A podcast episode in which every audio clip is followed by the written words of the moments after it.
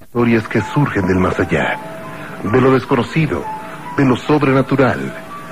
Soy Juan Ramón Sáenz, esto es La Mano Peluda.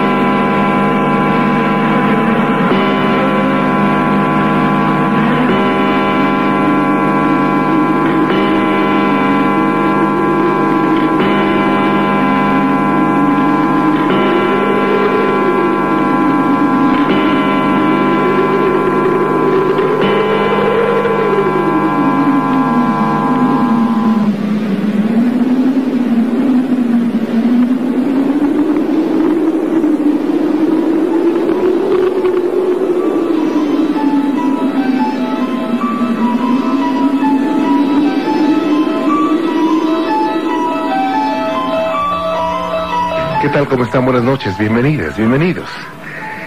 Aprecio mucho que nos acompañen esta noche usted, usted que me escucha en cualquier parte de la República Mexicana a través de la primera cadena nacional Radio Fórmula. A usted, usted que me escucha en el Distrito Federal y en el área conurbada a través de 104.1 FM y 970 Radio Fórmula. A usted que me escucha en cualquier parte de los Estados Unidos a través de Radio Fórmula Network y del sistema satelital Sirius. A usted, por supuesto, que me escucha en cualquier parte del mundo a través de internet, radioformula.com.mx. Le agradezco mucho y le invito a que haga contacto con nosotros esta noche. Y para servirle. Ah, pues mire, bueno, mire, Juan Ramón, lo, lo que pasa es que donde yo soy de del Oro, del Estado de México, Ajá. Y mi mamá vive ahí. Sí. Que a unos que serán, no, pues 50 metros de donde mi mamá vive, hay una hacienda, una hacienda grandísima. Sí. Ya tiene muchísimos años que ya no, ya no está habitada. Y ya incluso ya los techos están cayendo y todo. Entonces allí hay una señora que cuidaba esa hacienda Sí. y, y, y le prestaban unos cuartos. El dueño de esa hacienda vive en el distrito, pero ya tiene como ocho años que no va para allá. Entonces, este, esa, esa señora y sí vivía en unos cuartitos y, y descubrió un túnel, descubrió un túnel. Entonces, hay una vecina que tiene una tienda, ahí mismo a- cer- cerca de, de ahí. Y la señora que, cu- que cuidaba esa tienda le dijo a la señora de la de la tienda, ¿sabes qué? Yo mañana voy a ser rica. Entonces se, met- se metió la señora, su esposo, la hija, el yerno y dos señores más. Se metieron a ese túnel. Ok. Entonces pasó todo el día y nunca salieron. O sea, no salieron para nada. Los vecinos de ahí fueron a dar parte al pues al, al ministerio público mandaron a unos a un de rescate Sí. se, met- se metieron dos dos personas de de rescate O y sea, se, tampoco se- se metieron al, no, al túnel y no salían, no salían. no salieron ¿Cómo? o sea no las seis personas que, que entraron Ajá. no salieron o sea pasó un día y no salieron. Al otro día fueron a dar aviso a las autoridades Sí. de que se habían metido esas personas al túnel que habían descubierto y man- mandaron a unos paramédicos y se, y se metieron dos paramédicos a checar Sí. a ver qué cosa había pasado y tampoco salieron Uy. o sea tampoco salieron en todo el día ni toda la tarde al tercer día fueron a avisar otra vez qué cosa, o sea, fueron a ver qué cosa había pasado ahí. Y, ya, y, y mandaron a más paramédicos. ¿Los, ¿Los dos paramédicos que entraron sí salieron? Los primeros dos no. También se quedaron. Tampoco salieron. Ay. O sea, tampoco salieron. Ajá. Entonces, tercer día fueron a, a dar parte otra vez a las autoridades que, pues, que las personas salieran, se habían metido a ese túnel y no salieron. Ajá. Entraron más paramédicos y avanzaron dos kilómetros. O sea, de ese túnel avanzaron dos, ki- dos kilómetros y encontraron a, los, a, la- a las ocho personas ahí muertas. Muertos. Sí. O sea, no hubo ni, ni siquiera hubo rastros de, de que él se haya caído, se haya derrumbado, nada. O sea, cómo murieron no se sabe. ¿No se asfixiarían? Pero el túnel era, o sea, el túnel, el túnel está, da de, ¿qué le diré? Está como a unos cinco kilómetros del, del, del pueblito este que se llama El Oro. Ok. O sea, fue un túnel que descubrí que, que está en, e- e- en esa hacienda. Sí. Entonces, en, en- en esa hacienda, pues es una hacienda grandísima, grandísima, y en las noches se oye muchísimo ruido, o sea, se oye como, como, lo, como, como caballos, Ok. Como galopean, como galopan caballos. Los árboles, hay unos árboles así grandísimos, truenan, no sé, una cosa así muy, Oiga, pero esas siete, ocho, ocho personas que fallecieron, qué triste, ¿no? Sí, es lo que, o sea, todos aquí, o sea, dicen que qué raro, o sea, qué raro se tuvieron esas muertes, porque se metieron al túnel Sí. que descubrió esta señora de los cuartitos que le prestaron. Y haga de cuenta, esta señora descubrió el túnel, ella supuestamente le dijo a la vecina que ella este, al otro día iba a ser rica. Porque pensaba encontrarse un tesoro, ¿verdad? Eh, es- eso es lo que dicen, o sea, a lo mejor eh, hizo pacto con el diablo Mhm. o no sé qué habrán, habrán pedido, porque sí fueron seis personas las que se metieron primero y, y no salieron. Qué cosa, ¿eh? Después entraron los dos paramédicos Ajá. y tampoco salieron. Fíjese nada más. ¿Esto cuándo fue? Fue en el mes de mayo, o sea, tiene medio año. Hace poquito. Sí, incluso este, este, nosotros fuimos hace como, como 20, como un mes, Ajá. fuimos a visitar a mi mamá y nos metimos a esa hacienda. Sí. O sea, no- nosotros, pues por curiosidad y todo, nos metimos a, a- la hacienda. Y ya hay una iglesia. Ay, bueno, es una capillita. Cerca de la capilla, es- pues como está todo ya deshabitado, hay muchas hierbas y ya grandes, cerca de la de la iglesia hay, ¿cómo le diré? Este, hay donde o- enterraban a los muertos. Ok. Entonces hay tres tumbas, Ajá. una abajo, otra en medio y otra arriba. Sí. Y la tumba que está arriba, no sé si fue, este, o sea, fue abierta, fue abierta, a lo mejor fue de la una de las de las personas de por ahí, fue abierta y hay una os- osamenta. Mm. O sea, hay una osamenta, yo hasta le tomé fotografías de con mi celular. Y hay una osamenta ahí.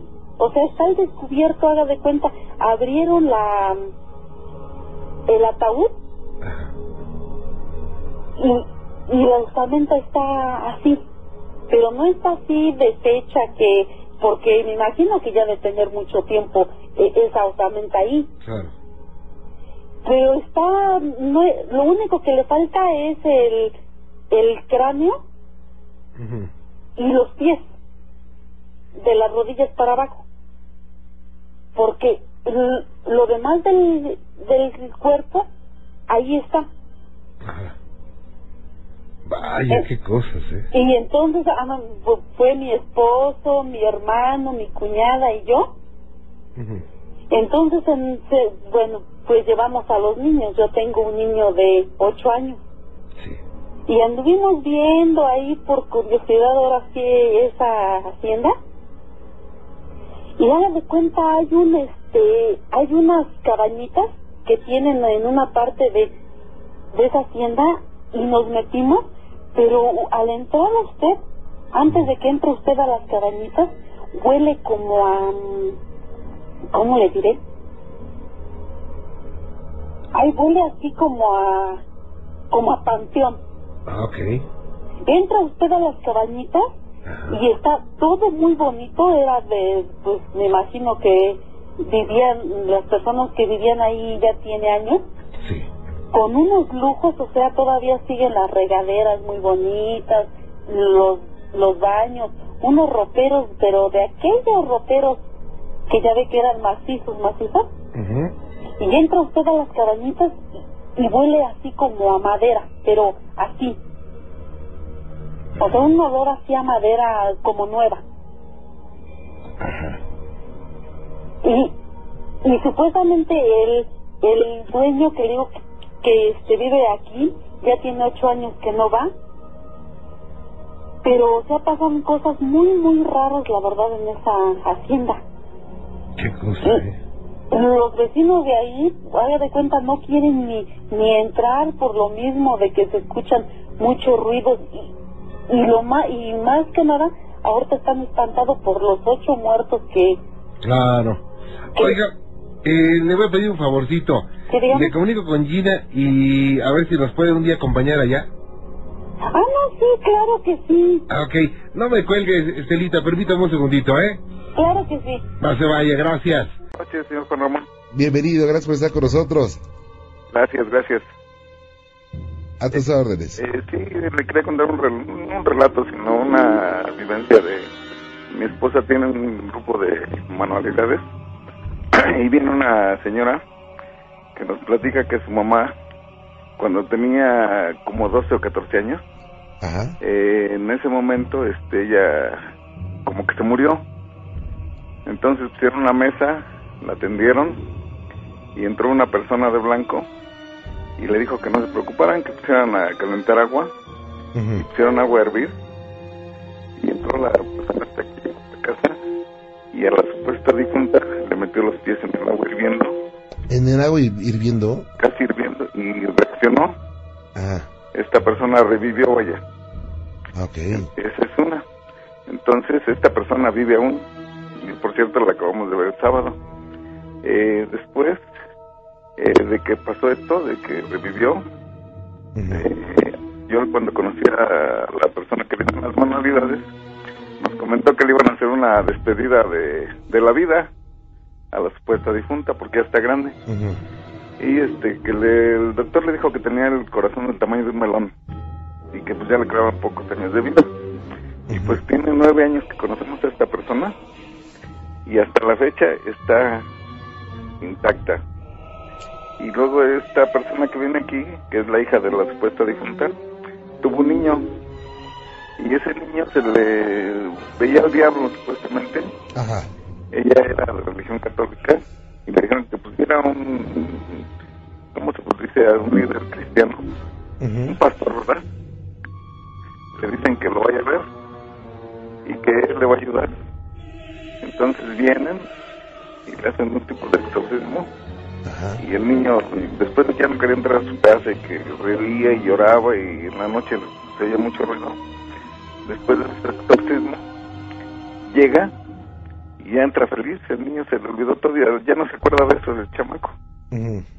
Pero lo más impactante es lo de la muchacha que, que se murió supuestamente en la cama, le metieron los pies en agua y revivieron. Y por cierto, cuando revivió ya no encontraron a la persona esta que le metió los pies en el agua, que era una persona de blanco. Ajá. Y este y pues es, es parte del relato. Yo le había contado otro que le decía de su escuela de la UVM, no sé si recuerde, De la escuela, perdón. en la UVM. Ay, la VM, ¿cómo no? Sí, yo le platiqué esto. Claro que sí. estaba el supervisor ahí y voltearon a ver a una persona y dijeron, ya retírate, pero cuando se dio la vuelta no tenía pies, igual flotando en el aire. Ahí en la UVM de aquí de Cuapa. Ah. Sí. Y bueno, esa Sí. persona flotó en el aire y nada más la viste tú. Eh, no, fue un supervisor, fue él y otra persona. ¿Y qué hicieron, Le eh? dijeron, no, llévete a tu salón. Ah, Sí, que se, no les contestó, se dio la media vuelta, pero cuando vieron no tenía los pies. Y a Ah. este supervisor lo tuvieron que internar porque pues entró en shock. De ahí en la UM de, de ahí de la que está en Porcuapa. ajá. Sí. Y ese es uno de los relatos. O sea, tengo más, pero... Ajá. Pues de una vez échate otro, ¿no? Porque... Ah, bueno, no voy a dejar- de mi papá, se lo voy a repetir. Órale. Bueno, esto fue en Zacapuastla, Puebla. Eh, mi papá eh, le acostumbraba a echar las cartas.